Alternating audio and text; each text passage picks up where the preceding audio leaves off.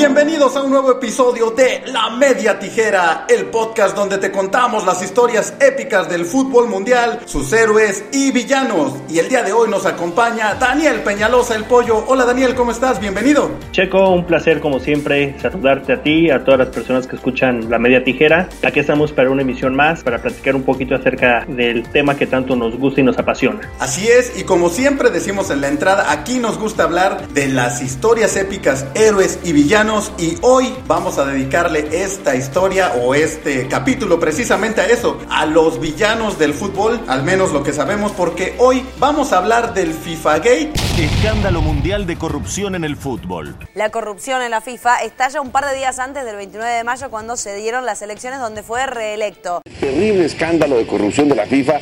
Joseph Blatter presentó esta mañana su dimisión a su cargo como presidente del organismo. La corrupción que ha existido históricamente en Conmebol y en CONCACAF para hacerse con los derechos de transmisión. Y la serie que está trayendo otra vez a los titulares este tema, la serie del presidente que se estrenó esta semana en Amazon Prime Video. ¿Qué es el éxito? ¿Un negocio que sale bien? ¿Una familia unida? En la vida como en el fútbol, la gente piensa que sabe de qué se trata, pero muchos se equivocan. Palabra éxito se escribe en realidad con doble P, poder y platita y que Pollo y yo ya hemos visto, ya hemos checado varios capítulos y vamos a comentar al, respecto. ¿No es así, Daniel? ¿Qué, ¿Qué, te pareció a grandes rasgos la serie? ¿Qué opinión tienes al respecto? Así es, Checo, eh, como dices, esta serie que se estrenó eh, el fin de semana, eh, yo te voy a ser sincero, yo cuando veía los espectaculares y los promocionales, yo realmente sin conocer a fondo lo que era el tema, no me llamaba mucho la atención, realmente te soy sincero. Pero bueno, ya una vez este, entrado a todo lo que es el, el tren del, del presidente, bueno, pues me dediqué a verla. Eh, la verdad es una serie, a mí me gustó bastante, independientemente de cómo está hecha, de los personajes, etcétera, etcétera. La historia que te cuentan es una historia pues que pasó, o sea, un, un escándalo bastante sonado hace unos años en todo el mundo y te lo van contando de una forma muy sencilla, la verdad. Para, y yo te soy sincero, yo sin saber a fondo realmente el tema que estaban tocando,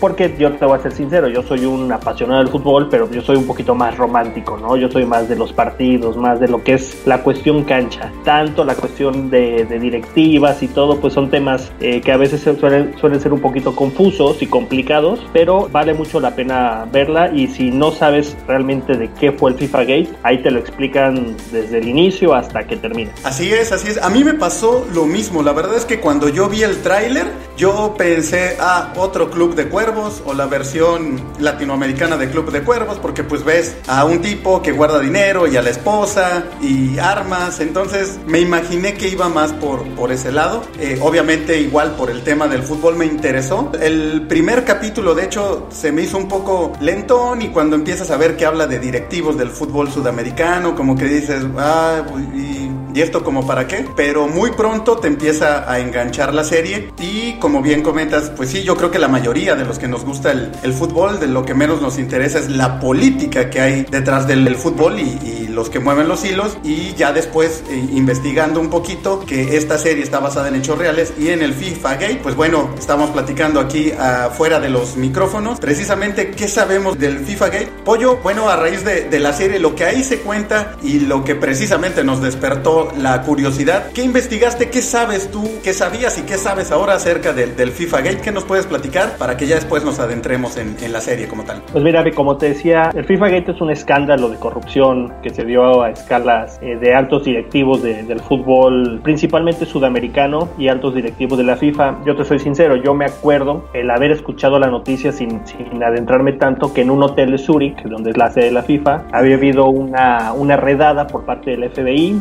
La policía de Suiza, por pedido de la justicia de los Estados Unidos, detuvo a siete altos ejecutivos de la FIFA, Federación Internacional de Fútbol Asociado, acusados por lavado de dinero, asociación ilícita, fraudes electrónicos y sobornos para la adjudicación de sedes mundialistas. Habían agarrado a varios directivos importantes y de ahí se empezó a destapar un poquito, ¿no? Básicamente FIFA Gate es un escándalo de corrupción, de fraude, eh, lavado de dinero, influencias, todo ocasionado por los derechos de transmisión de los torneos importantes. Eh, sabemos que, bueno, el fútbol mueve muchísimo dinero, los eventos importantes mueven cantidades eh, inimaginables. Sabemos que, bueno, las, este tipo de empresas le venden a las televisoras los derechos de transmisión, valga la, la, redundancia, para que los puedan pasar los países, pero son empresas realmente sumamente importantes, ¿no? Entonces es el manejo de cómo estas empresas quieren tener el control de los eventos y es prácticamente al mejor postor, ¿no? O sea, entonces ahí en donde entra la corrupción, entra un poquito lo que es el, el tráfico de influencias y eh, lo que fue el FIFA Gate, que al final terminó con la detención de muchos altos dirigentes, principalmente como decíamos de la CONMEBOL, que es la Confederación de Fútbol de Sudamérica,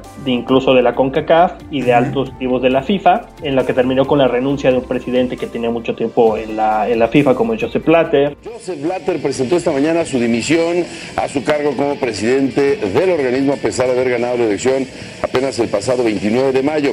Argumenta poco apoyo por parte del mundo del fútbol la gente más cercana a él como Michel Platini, de, y de ahí hacia abajo imaginarás la cantidad de, de personas que fueron, eh, pues que estuvieron inmiscuidas en este, en este proceso. Sí, sí, como bien comentas, sí fue algo muy sonado. Yo recuerdo que hasta hicieron transmisión en vivo, creo que era en CNN, no recuerdo qué canal de noticias, de la redada, y sí era como de, de película, ¿no? De en este momento, y veas las camionetas del FBI, los directivos de la FIFA salir esposados, y sí fue como muy, muy espectacular. Y y también recuerdo que yo pensé en aquel momento, bueno, ¿y los gringos qué? Si a los gringos siempre les ha valido el fútbol. Y ahora investigando del tema me encontré con las informaciones que, que, se tienen de cómo se involucra Estados Unidos o el FBI en este problema. Y bueno, eh, lo platicábamos igual antes de, entrar aquí al podcast, a empezar con este episodio, que Estados Unidos eh, entró entre los candidatos para organizar el, el Mundial del 2022. Y como todos sabemos, el Mundial se le da a Qatar. Y entre parte del comité que estaba integrado para, para ganar el Mundial para Estados Unidos, estaba Bill Clinton y él se molesta mucho y él dice, esto está raro porque obviamente nuestra infraestructura es superior a Qatar. ¿Cómo es posible que si se supone es una votación buscando la mejor sede, la hayamos perdido? El comité organizador del Mundial de Estados Unidos empieza a investigar o empieza a preguntar qué pasó y se empieza a filtrar que al parecer hubo compra de votos para que el Mundial se quedara en Qatar. Como esto, si recuerdas, Checo, que te interrumpa, que justamente eso eh, que comentas que fue lo que también llamó la atención, que la elección de la sede del Mundial del 2022 se dio junto con la del 2018. En el mismo eh, Congreso de la FIFA, que realiza previo a los Copas del Mundo, sobre todo que es cuando dictamina las sedes, se dio la votación para ambas, para ambas sedes. Entonces eso levantó también sospecha por el hecho de con 12 años prácticamente de, de anticipación que se haya elegido la sede para, para un Mundial, ¿no? En este caso, como dice, se le dio, se le dio a Qatar y también la, la, elección de Rusia después se vio manchado un poquito por eso, ¿no? Por la, por la compra de votos en, en la FIFA, que sabemos que, que, cada confederación tiene un voto ante la FIFA y obviamente pues las elecciones eh, de sede se da conforme a votos. Sí. Entonces, al, al ser tantos países que, que pertenecen a la FIFA, pues son muchísimos votos los que entran en juego y vale lo mismo el voto de países como Alemania, como Italia, a países pequeños como Jamaica, como Trinidad y Tobago. Entonces ahí es cuando entra un poquito lo que es esa parte, ¿no? De la, de la corrupción por, lo, por la cuestión de los votos. Además, el, el simple hecho de que un mundial se celebre en Qatar ya está gritando corrupción, ¿no? Por, por todo lo que implica. O sea, de entrada era crear toda la infraestructura, que bueno, para eso no hay problema porque los cataríes, pues dinero es lo que les sobra. Pero estamos hablando de mover todos tus torneos internacionales por cuestiones del clima y entonces el mundial no va a ser en el verano, va a ser en el invierno y llevar el mundial a un país donde no es tan fácil que todos los aficionados vayan, es un lugar realmente caro, complicado de llegar, o sea, no hay por donde de verdad tú digas, ah, bueno, claro, es que lo, lo hicieron por el bien del, del, fútbol o el crecimiento, como, no. como se decía en Sudáfrica, por ejemplo, ¿no? Que dices, ok, está bien, claro. llevas el mundial a, al continente más pobre, pero lo llevas al país más desarrollado de ese continente y se entiende, ¿no? Pero en Qatar, o sea, en Qatar te están gritando, aquí hubo, lo compraron, o sea. Como, como dice, ¿no? En Qatar no hay estadios, pero hay pozos petroleros, que a final sí, claro. de cuentas pues, es, es, bien dices, es crear toda una infraestructura desde cero, ¿no? O sea, obviamente hay ciertos estadios, pero no la cantidad que requiere un evento como es el Mundial. Entonces la construcción de los estadios también requiere ahí por parte de licitaciones, o sea, también es envolver un, un poquito más lo que es la, la máquina del dinero del, del, fútbol, ¿no? Lo que envuelve el fútbol. Sí, claro, y bueno, algo que ya sabemos, investigaciones que se han hecho que no tienen tanto que ver con esto, pero ya que estamos hablando del tema, de los trabajadores que, que se dedican a hacer los estadios en Qatar, que han sido mal pagados, han sido maltratados, ha, ha habido tráfico de personas de otros países para crear estos, estos estadios, obviamente las muertes que ha habido en, en la construcción de los estadios y bueno, que ni siquiera se indemniza a las, a las familias, ¿no? Volviendo con lo del FIFA Gate, bueno, pues yo me, me encontré con una historia que la voy a contar un poco como a la mexicana, ¿no? Estábamos hablando de que se filtra esto del, del FIFA Gate a los medios y entonces la FIFA para limpiar su nombre dice, no, no, no, no, no, a ver, si, si supuestamente hay corrupción, somos los más interesados en que se dé a conocer. Y ellos contratan una serie de investigadores privados y hay un personaje que en teoría fue uno de los, de los más importantes para que esto se destape, que se llama Michael García. Él lleva la investigación de la FIFA, del grupo de investigadores que contrata la FIFA para hacer una como auditoría interna y él descubre que, que sí hay corrupción y se lo lleva a la FIFA y la FIFA pues sale en una rueda de prensa a dar a conocer lo que pasó y la FIFA dice no, aquí no pasó nada, no es cierto, ya descubrimos, ya hicimos una auditoría, una investigación y no hay ninguna corrupción, compra de votos, lavado de dinero, no hay nada. Y entonces este muchacho, Michael García, dice, ah, ¿cómo que te vas a fornicar a mi mother? No, no, no, no, ahora la bebes o la derramas y se lleva todos, todos sus, papelitos, toda la investigación, se la lleva al FBI y el FBI que ya también eh, estaba siguiendo los pasos de, de, todo lo que se decía, se da cuenta de que efectivamente, de que hay, hay pruebas de que algo está muy sucio dentro de la FIFA, pero necesitaban armar un, un caso más sólido y ahí es donde, bueno, pues infiltran a Chuck Blazer, que era un, vicepresidente de la FIFA muy importante y de los más cercanos a, bueno, en, un momento a Belange, eh, expresidente de la FIFA, y en ese momento a Blatter, y ahí es donde entra Sergio Jadue, que era presidente de la Federación Chilena de Fútbol, que es el protagonista de esta serie, ¿no es así, Pollo? Sí, eh, un personaje que fue muy importante precisamente en esta parte de, dar testimonio o, obtener pruebas eh, reales o tangibles para poder llevar estas, estas capturas. La justicia estadounidense dictará finalmente la sentencia sobre Sergio Jaude, expresidente de la ANFP por ser parte del escándalo de corrupción en la FIFA. Pues bien lo dices, Estados Unidos siempre tiene que ser el bueno, ¿no? De las películas. Sabemos que Estados Unidos siempre salva al mundo de, de todos. Sí, y bueno, claro. ¿cómo no eh, involucrarse con una... Pues al final de cuentas la FIFA es una organización sin fines de lucro. Sin fines de lucro. En la serie, pero que bueno, maneja millones y millones de dólares, ¿no? Tiene más afiliados que la ONU, incluso. Entonces, sí, sí. digo, Estados Unidos pues siempre tiene que ser el, el, el salvador de, del mundo, ¿no? Destapar actos de corrupción, etcétera, etcétera. Pero como bien dice, siempre hay un, un porqué. En este caso, bueno, sí es que muchas de las, eh, que lo que ellos perseguían en un principio también era el lavado de dinero. Y en Estados Unidos había muchas empresas que se dedicaban a lavar dinero de la, precisamente de, de estos actos que se habían desarrollado. Entonces la FIFA ya estaba involucrada o estaba queriendo meterse un poquito más en, en la FIFA y precisamente después se destapó, ¿no? Que Chuck Blazer fue uno de los informantes del FBI para man manejar, es porque él se manejaba a altos... Eh, a los niveles más altos niveles de, de más la FIFA, o sea... Exacto, tenía acceso a cierta información y bueno, al final él, él sale a declarar que era un, un, testigo protegido del FBI. Así fue como el FBI pudo armar todo el caso y aquí es donde entra precisamente la serie, que bueno, como yo les comentaba al, al inicio de este, de este episodio, cuando la empecé a ver y empiezan a hablar y ves que se trata más de un directivo, eh, obviamente lo que te llama la atención cuando eres aficionado al fútbol de las series que hablan de este tema, pues tú quieres ver a las grandes superestrellas y cómo, cómo se va forjando la historia, un jugador que, surge del barrio y se convierte en superestrella. Y eso me gustó mucho porque prácticamente al inicio de la serie, Julio Grondona, que fue por años también vicepresidente de la FIFA y presidente de la Federación Argentina de Fútbol, en esta serie es el, el narrador y es prácticamente el padrino de esta mafia del, del fútbol de Sudamérica. En el fútbol, la verdadera competencia se juega afuera de la cancha. Esta es la historia de todos los que se juegan para que la pelota nunca deje de rodar ni de vender. Así, señoras y señores, estamos viendo el día 1 del FIFA Game. Y nos vamos ya sobre el, protagonista, que es Sergio Jadue, que era presidente de un equipo muy pequeño de, de, Chile, de segunda división, Unión La Calera. Entonces vemos el crecimiento, el desarrollo de este presidente de un equipo de segunda división, de un equipo chico en Chile, cómo se llega a convertir en el presidente de la Federación Chilena y todo lo que implica ese ascenso. Este chico, Sergio Jadue, el nuevo presidente de la Confederación Chilena de Fútbol. Sergio, no puedo creer que estemos acá. Yo tampoco. Sergio aprendía a alta velocidad. Hay mucha gente que a mí no me quiere ver arriba. ¿eh? Tu juventud en Mendoza está anciana. ¿Qué vas a saber tú de fútbol?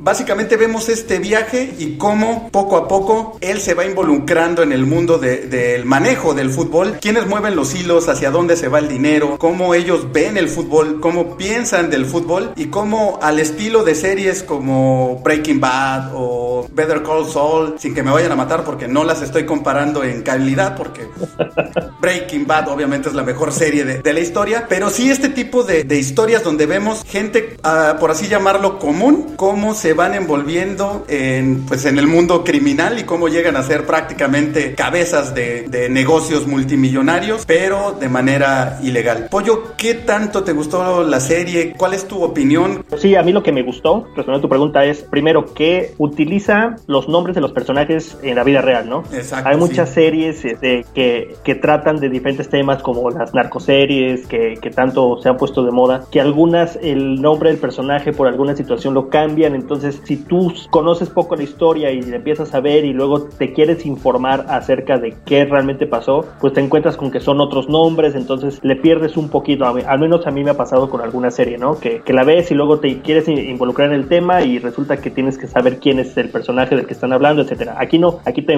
te los nombran tal como son, que para mí es, es una gran ventaja. Bien comentas, eh, la serie está muy, el ritmo de la serie la va llevando el, narrador en este caso, ¿no? Que es, que es la voz en off o de repente en algunas apariciones de Julio Grondona, que sabemos que fue uno de los personajes más influyentes o más importantes en la historia del fútbol eh, sudamericano, y él te va contando ciertos pasajes, ¿no? La serie te la manejan como hechos 100% reales, aunque bueno, al final manejan que algunas cosas son ficción, etcétera, etcétera, ¿no? No, me costó un poquito de trabajo al principio, te voy a ser sincero, creo que hasta lo habíamos comentado, seguirle un poquito el ritmo por los diferentes acentos que se, que se manejan en la serie. Digo, sin ser algo que sea determinante para verla o no verla, pero sí eh, el acento chileno, a pesar de que los actores principales no son chilenos, sí. Eh, el, el, personaje que hace este Sergio Jadue es un actor colombiano que se hizo muy famoso por la serie de, de Pablo Escobar eh, es, y hace el acento chileno muy bueno. También sale esta Carla Souza, una actriz mexicana, que también ahí hace diferente tipo de acentos porque repente no sabes si es paraguaya, si es chilena, si es mexicana, si es eh, gringa. Eh, también como que te va confundiendo un poquito, ¿no? Y una de las actrices también que sale con un papel protagónico y muy importante es una actriz mexicana que se llama Paulina Gaitán, que hace un papel en, también en una serie de estas de narcos, precisamente la de Narcos Colombia, y hace un acento, un acento colombiano muy bueno. Tú te la crees que es colombiana. Aquí hace un acento chileno tan bueno que realmente no sabes que es mexicana ella, ¿no? Entonces, sí, de repente por algunas frases, algunas cuestiones, sí, como que te cuesta un poquito el seguirle, pero es cuestión, te voy a decir, de un capítulo, ¿eh? Después le vas agarrando el hilo y ya no, no genera tanto problema. Sí, sí, yo, yo opino lo mismo. Yo, el primer capítulo sí me costó tanto por el tema, porque sí, rápido empiezas a ver que no es, un, no es una serie que te va a hablar de, del fútbol, ¿no? Que te va a hablar más de otras cosas. Y pues de entrada es así como, ah, yo sí quería ver más, más fútbol, ¿no? Pero rápido, como la historia es muy buena, pues se te olvida. Y eso que acabas de mencionar, las dos actrices mexicanas, tanto Carla Souza como Paulina Gaitán, se me hace muy importante y algo muy destacado hablando de una serie de fútbol, que aunque son las coprotagonistas, yo creo que son las que llevan la serie, ¿no? El personaje de Nené, que es esta, esta actriz mexicana Paulina Gaitán, la esposa de, de Sergio Jadue, es como que la que mueve los hilos detrás de Sergio Jadue, ¿no? A Sergio Jadue te lo presentan como un hombre, por así decirlo, un tanto torpe o inocente, que las circunstancias lo van llevando, pero Nené, su esposa, es una mujer más fría, más calculadora y que dice, ok, estamos aquí, tienes tal poder, lo vamos a usar, podemos hacer tal cosa, y ella es como la que va haciendo que, que Sergio se involucre y se vaya metiendo, como que te muestran que su intención al inicio de Sergio, pues es como inocente, como buena, ¿no? Como de, ok, voy a ser el presidente de la Federación Chilena para que el fútbol en Chile crezca y nuestra selección sea mejor, y como que Nené le abre los ojos le dice, no, no, no, no, no, aquí hay negocio, aquí hay dinero y nos lo merecemos y vamos a buscarlo y vamos a aprovechar este puesto que tienes, no para el fútbol, sino para nuestro beneficio. Y digo, aquí te lo plantean muy bien en la serie, ¿no? Que él al principio, realmente, como bien dices, él viene de un equipo chico que logra el ascenso a la primera división, lo que le permite ser parte de la élite del fútbol chileno y coincide que hay elecciones para, para la Federación Chilena y los altos puestos buscan un pretexto para poder correr a Marcelo Bielsa, que es el entrenador de la selección, y buscar un chivo expiatorio, ¿no? O sea, meter a alguien que no tenga la más mínima idea, un títere se podría decir, y poder cumplir ese rol, ¿no? De los, de los grandes equipos o de la gente que estaba antes. Pero él, su intención nunca es ser presidente de la Federación Chilena, él quería ser parte de ellos, o sea, no, no como un, un presidente, sino como alguien que estuviera ahí con ellos, logra ser presidente y es tanto su, su poder que va teniendo y su, su ambición que llega un momento en el que lo que quiere ser es un alto directivo de la FIFA, ¿no? Entonces es esa parte de, cómo de no ser nadie, de ser un, este, un poquito perfil bajo, a quererse imponer a, a ser un, uno de los mandamases de, la FIFA. Y creo que este es uno de los, de los mejores puntos, de los puntos más positivos de la serie, que este personaje de Sergio Jadwe está muy bien delineado, tiene varias capas, ¿no? No es, no es un tonto ni tampoco es un malo, sino pues como las personas de, de la vida real, ¿no? Somos multidimensionales, tenemos nuestros claroscuros y creo que eso le da mucha fuerza a este, a este personaje y lo hace muy, muy positivo. El director que está detrás de esta serie es un argentino, Armando Bo, que él fue el, bueno, uno de los coproductores y guionistas de, de la película Birdman de González Iñárritu y pues se nota que es un tipo que sabe bastante de cine, está muy bien hecha la serie, no tiene el, el ritmo típico de la serie estadounidense que es como corte A, corte A, un ritmo más frenético, tiene un ritmo más latinoamericano, se toma su tiempo para eh, ir mostrando las cosas, para delinear los, los personajes, la música es muy latinoamericana, pero es muy, muy agradable, te va, te va envolviendo. Una vez que pasas esa pequeña barrerita al inicio en lo, que, en lo que te llama la atención y dices, pues es que yo ni sé quién es el presidente de la Federación Colombiana o Argentina o chilena o lo que sea y pues no me interesa, pero logras pasar eso y te, te das cuenta que lo importante es eh, la historia de, de este personaje y todo lo que lo envuelve y cómo realmente cualquiera de nosotros se puede, sin querer, sin ser nuestra meta o nuestra idea, pues terminar en, en algo a lo mejor este, delictivo o sucio, como las mismas circunstancias de la vida te van involucrando en, en más cosas. Lo que comentabas, Pollo, obviamente no, no somos expertos en el, en el acento chileno, pero me metí a buscar chilenos qué opinión tenían en Twitter y en otras redes sociales sobre la serie y la mayoría coinciden en que el acento, la manera como lo, lo hablan, lo interpretan estos personajes y estos actores que no son chilenos, la verdad es que es muy, muy buena, ¿no? Sí, yo creo que el, de lo mejor de la serie es el casting, porque los personajes son, yo no conocía a Sergio Jadwe, el original, obviamente buscas una imagen y es idéntico, la, la verdad la caracterización es impresionante. Eh, Nené, el personaje de Paulina Gaitán, su esposa, físicamente no se parece tanto, pero el personaje tiene tanto peso y está, y actúa también que no, no cobra importancia, ¿no? Lo importante es la personalidad, no tanto el físico. Y el personaje de Carla Sousa, eh, Rosario, eh, las series basadas en hechos reales siempre obviamente tienen que tener algunas licencias dramáticas para hacer más interesante la, historia y bueno, en este caso este personaje es creado para representar al FBI como, como tal, pero también tiene un peso muy importante en la serie. Aquí, una, para hacer una serie de, de fútbol y que siempre se habla que el fútbol es un deporte de hombres y machista y muy cerrado, la serie le da muy bien la vuelta a eso porque estos dos personajes son claves, son femeninos, son importantes, son muy fuertes y es otro punto a favor de, de la serie para que la vean o la puedan ver o les guste a personas que no les interesa el fútbol. Yo creo que sí es difícil que te llame la atención si no te gusta el fútbol, pero si logras que tu novia, tu esposa o una persona, un amigo que no le guste el fútbol vea los primeros capítulos, creo que sí se pueden volver y dejar de lado eh, ese tema, ¿no? Porque la historia es, es, muy buena. Sí, realmente son ocho capítulos, o sea, no es una serie muy larga, eh, que al final de cuentas sabes en qué termina, es esas series que sabes qué es lo que va a pasar, sí. pero como bien dices, ¿no? El desarrollo, como lo van manejando, esa, ese brinco entre el pasado y el presente. A mí, te soy sincero, me gustó muchísimo, eh, bien dices, el casting, los personajes. Yo soy un poquito más este, cerrado con la actuación de Carla Sousa. Se me hace bien, dices, un personaje ficticio al final de cuentas, pero medio exagerado en ciertas cosas, ¿no? O sea, como que, no sé, no, no, no terminó como por convencerme, a diferencia del de, del personaje que hace esta Nene, que,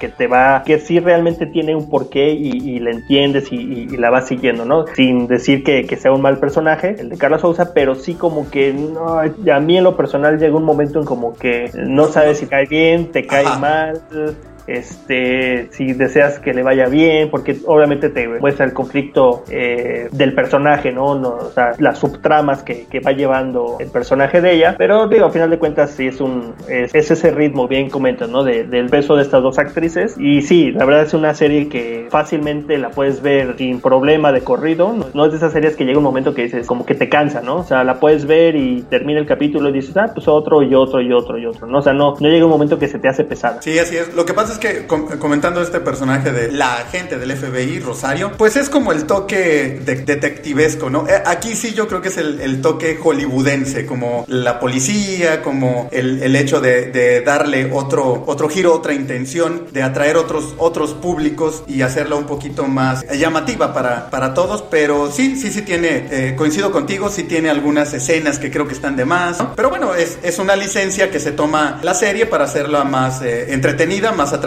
y me, me parece que, que, está bien, la verdad. Sí, no es un personaje tan carismático como, como Sergio Hadwe y su esposa, ¿no? Que aunque son antihéroes, la verdad es que no son los, los buenos de la película, son los protagonistas, pero no es alguien que, que moralmente o éticamente te debería de, de atraer, pues te, te, gusta el viaje, lo disfrutas y quieres que logren sus metas, ¿no? Son muy empáticos, la verdad. Ambos personajes este, te crean cierta empatía y, y, bien dices, ¿no? O sea, ni, sé, ni siendo buenos ni siendo malos, simplemente pues estuve, o al menos Sergio Jado estuvo en el momento, pues no sé si menos indicado en su carrera, o porque pues él de un equipo de segunda bien pudo haber seguido manteniendo esa, esa fama, ese perfil y todo, pero bueno, el poder es el poder, ¿no? Te, como, como dicen, el poder te corrompe, corrompe a todos los niveles, y eso es una muestra, ¿no? Repito, sin ser bueno, sin ser malo, sin ser, este, que quieres que se salga con la suya, pero sí, sí tiene, te, te genera esa cierta empatía, además de obviamente por la característica y por la actuación de, de, Andrés Parra. Así es. Y bueno, ya prácticamente para, para cerrar, Pollo, fíjate que lo que comentabas hace rato también es un punto a favor de esta serie, que se hayan atrevido a dar los nombres reales, porque muchas series te ponen basadas en hechos reales, pero te cambian los nombres, te cambian los logotipos, te lo insinúan nada más para que digas, ah, es tal cosa, pero como que no se atreven, o sea, como que denuncio, pero nada más ahí tú entiendes para que no meterme sí, en, en, problemas, si no, ¿no? Si no sabes bien la historia, pues te confunde muchísimo, realmente. O sea, yo te soy sincero, si, si hubiera visto que la serie, en lugar de que se llamara Sergio Hadway, como el personaje de real, se llamara eh, Sergio Juárez, yo la verdad no, no, no, no lo hubiera terminado de ver, porque es buscar así como que sí, porque repito, no, no conoces el caso, no conoces a los personajes, ¿no? A los uh -huh. eh, que, que, están involucrados, entonces es como que estar buscando referencias de quién es quién, dices así como que ah, le, le pierde, al menos yo en lo personal es algo que me gustó y por eso también la, la pude, la pude ver. Sí, sí, sí, la verdad es, es de agradecer la, la, valentía de los involucrados en, en, la serie, de decirlo, porque incluso ya, ya ha levantado polémicas y reacciones. Los hijos de Grondona ya salieron a descalificar y que dejan muy mal parado a su papá y que era un hombre honesto y que está muy mal porque él no puede salir a defender su nombre y bla, bla, bla. Un periodista argentino igual dijo Pero que. Pero era... no, te, no te lo pintan como el personaje más tranza que, te puede, que pueda haber, ¿no? No, o sea, realmente, no, no. al menos no, yo no siento que te lo maquillen o te lo muestren como alguien, digo, sí era una persona, un personaje muy influyente, tenía muchísimas conexiones, pero no siento que en ningún momento te lo manejen como el, el, el villano, ¿no? O sea, sí, al contrario. No, y obviamente al ser basada en hechos reales y que, como comentas, se puede investigar las fuentes, qué pasó realmente, pues tampoco se están tomando licencias en ese tipo, ¿no? Ok, inventas un personaje como Carla Souza, pero no afecta porque no, no existe ese agente del FBI, es una, es una muestra, una representación representación del FBI como institución, pero de Julio uh, Grondona pues realmente no, no te muestra nada que no sea real y como bien comentas, tampoco lo hacen ver como el, el villano o el super tranza, sino más bien como una figura paternal que va ahí llevando a Sergio y diciéndole, mira, este jueguito se juega de tal manera y ya si te, si te quieres enlodar, pues adelante, ¿no? Porque incluso hay partes donde como que Julio Grondona siempre busca el beneficio de todos. Incluso tiene una frase de o comemos todos o no come nadie